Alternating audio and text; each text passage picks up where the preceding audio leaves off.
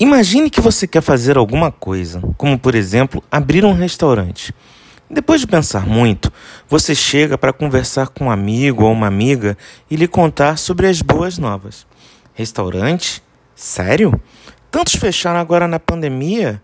Tem certeza que você vai abrir um mesmo? E os empregados? Você já contratou alguém antes? Tem tanta burocracia. E os impostos? Quando você vai ver, Parece que trabalhou para o governo, não sobra nada. Sério? Você pergunta. Poxa, então eu acho que eu vou abrir uma lojinha virtual pela internet. Lojinha virtual? Você entende de computador? Já tem um domínio? Comprou hospedagem? Tem algum programador para criar a loja? E os fornecedores? Ah, e a segurança? Como você vai guardar os dados dos cartões de crédito? A maneira mais certa de algo dar errado em sua vida é contar seus sonhos para qualquer um.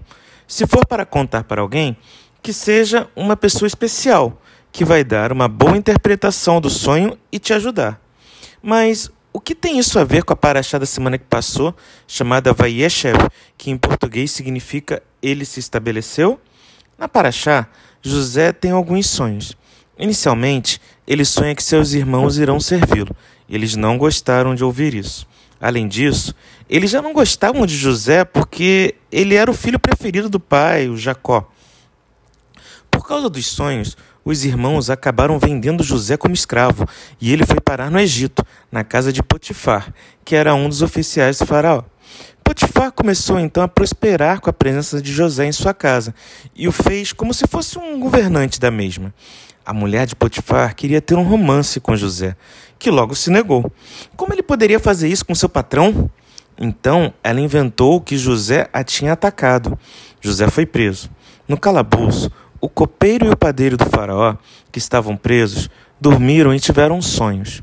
Quando acordaram, eles escutaram que José sabia interpretar os sonhos e foram falar com ele.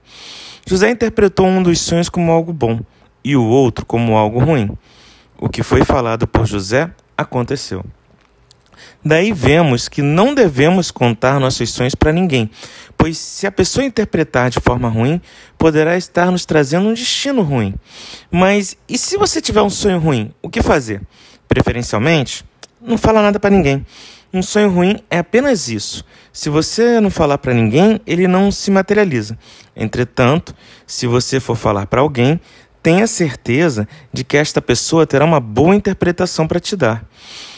Que nem no início da nossa conversa hoje. Se for para contar seus sonhos para alguém, não conte para qualquer um, pois muitas pessoas, além de não conseguir realizar seus próprios sonhos, não querem ver a felicidade dos outros.